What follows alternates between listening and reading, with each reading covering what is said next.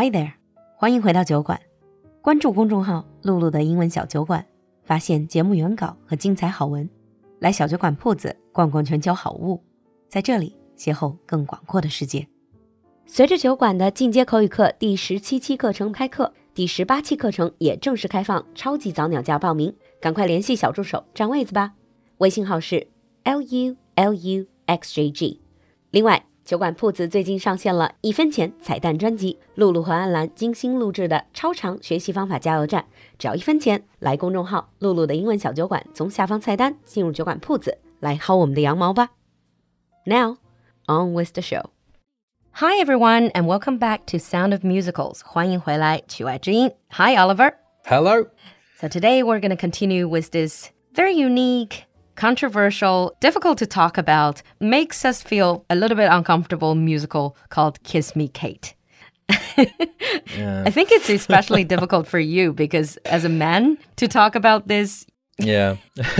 it's in itself, it shows differences between male and female opinions on it. Mm. And the musical itself, talking about some of the aspects, makes me feel uncomfortable, but mostly because I know it's completely wrong and it shouldn't be done today. And yet, why do I enjoy it?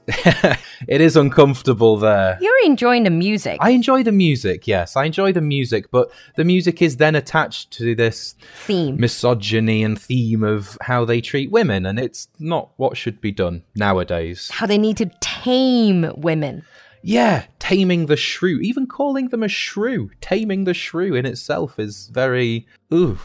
I mean, in Chinese, we also say like 母老虎, like tigress. We talk about 河东狮吼, that sort of idea of a really aggressive woman in a negative way. In history, we have Oh, obviously yeah. we have evolved past that. for those of you who don't really know what Kiss Me Kate is about and why we keep saying we feel a bit uncomfortable or very uncomfortable, is both the musical and what it is based on, Taming of the Shrew.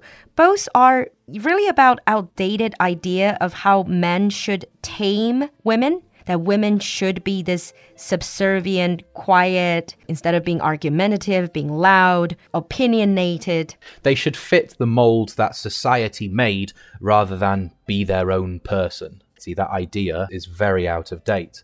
But that's what this musical and the Shakespeare play are both about. Yeah. Uncomfortable, as we say sometimes. But to be honest, most of my problems is with the ending. I don't want the main characters to be together. To just say, okay, let's have this big happy ending where the woman is tamed. If that is not the ending, actually, many parts of it, women are also making fun of men. Yes, forgetting the ending, there are lots of back and forth between the male and female characters. Yeah, and um, there's one song which really shows that. It's sung by Lily, which is I Hate Men. It Yes. says it all, really. The title tells you everything. I hate men. Yeah. Yeah. Lily or Catherine, yeah, she doesn't want to get married, right? This older sister, like we talked about last time, she doesn't want to get married. She's giving reasons to all the sisters out there who's listening. And she sounds almost like a modern day stand up comedian in what she says. Yes, definitely. Yeah, she makes fun of men in a very witty, funny way of doing it. It's very clever, the words that they use. Yeah. So, for example, she talks about all these types of men and say, what's the problem with each type? She says, of all the types I've ever met within our democracy, I hate most the athlete with his manner, bold and brassy. He may have hair upon his chest, but sister, so has Lassie. By the way, Lassie is dog's name. So Yeah, a famous dog in a movie, Lassie. Yeah. so you get it. It's like this man who's trying to be macho, manly with hair on his chest, but sister, so has Lassie. Yeah. it's definitely a it's a funny way of poking fun at the men. Remember, it's it's both ways. The men are being nasty to the women in many ways. This is the women having their revenge, their own say in this song. Let's listen to this bit the types I've ever met within our democracy. I hate the most the athlete with his manner bold and brassy. He may have hair upon his chest, but sister, so has Lassie. Oh, oh.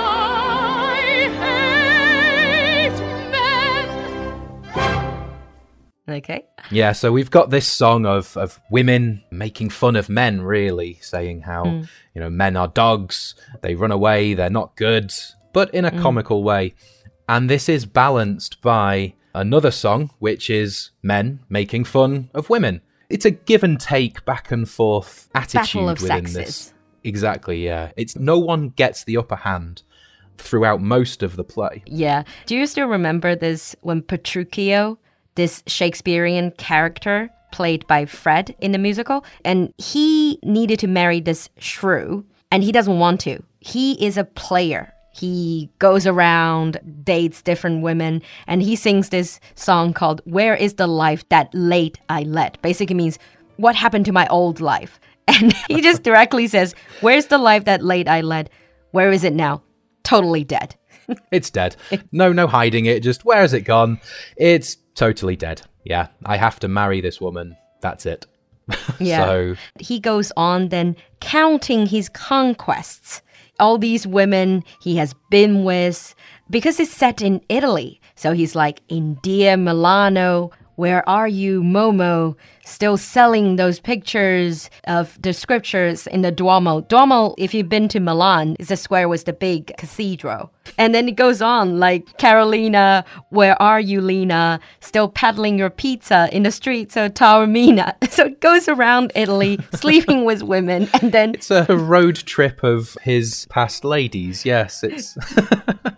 all around Italy. And it ends with totally dead. Where is it now? That life totally is dead. totally Gone. dead. I have to marry this yeah. shrew now. Yes. It is very it's an interesting song with sort of yeah, him remembering all of these different girls and and everything that happened. In a way, it kind of proves. Yeah. It kind of proves what uh, Catherine was saying.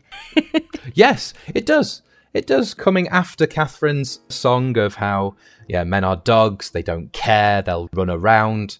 Suddenly, mm. you've got this character who is so upset because his life of running around is now over. it's of sniffing tails. Yeah. running yeah. around Italy, sniffing tails. Yes. All right. Let's listen to this bit. Mm. In dear Milano,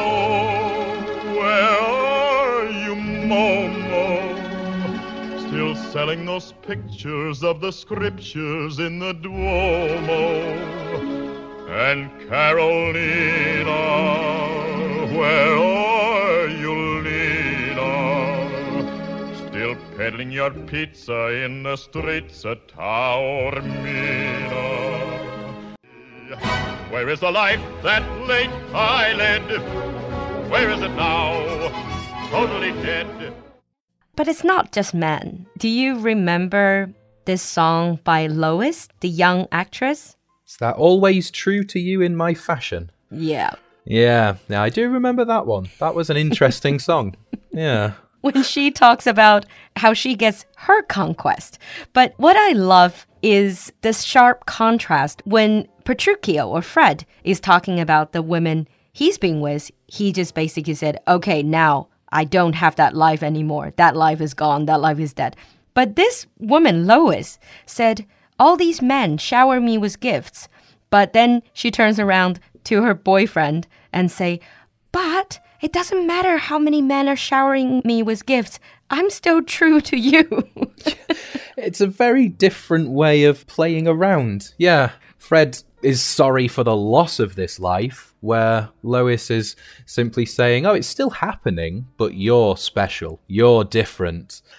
and it is very similar, but different in some ways. Actually, the whole gender politics, if you think about it, this is definitely Battle of Sexes definitely touches upon mm. gender roles and also gender politics. We keep saying that we feel uncomfortable about it, but then we are speaking as people in 2022. If you put it in 1950s, this is the period where you see like Marilyn Monroe, the sort of gentlemen prefer blonde, that sort of thing. Women did use their sexuality as kind of power to get on top. That's their way to be on top back then. It was, yes. Lots of women didn't really have any other option if they wanted to be on top, to get things that they wanted. There was very few options compared to women today. And so this song is is demonstrating that it was written when it was normal, well, maybe not normal, but certainly the less norm. unusual for women to do that. Yeah, yeah. When a custom tailored vet asks me out for something wet, when the vet begins to pet, I shout hooray! But I'm always true to you, darling, in my fashion. Yes, I'm always true to you, darling, in my way. Hmm. Mm. And if you really listen to Lois's Always True to You in My Fashion, you will see the playful seductress. She's calling all the shots and she mm. goes around, wraps these men around her little finger. I have to admit, in a weird way, that is somewhat of a power trip. I think it is. Yeah, she is using herself really to get what she wants, and and the fact that she's not stopping doing it, it says a lot as well. She's just mm. saying that she's always true to him. Forget about everybody else, all their presents, all their gifts. True to him, and it does feel like she's she's not going to change her ways. Exactly. Yeah. she's materialistic. She's about her own Very enjoyment, yeah. but she's almost shamelessly so. So that's yes, the, the, yeah. the, sort of idea. I definitely think you shouldn't really fly today, but uh, still, in the context. In the context, yes. And it is, in some ways, I kind of do like the idea that she isn't changing her ways.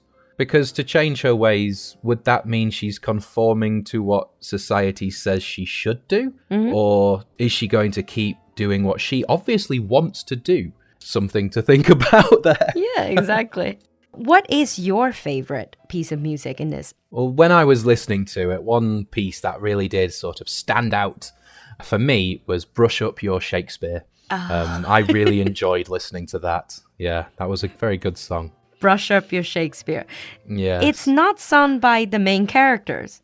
If you remember, no. it's by the gang members, the mobsters. Yeah, the two gangsters that are in the show suddenly get stuck on stage together and come out with this song about Shakespeare and, and how you should use Shakespeare to impress ladies.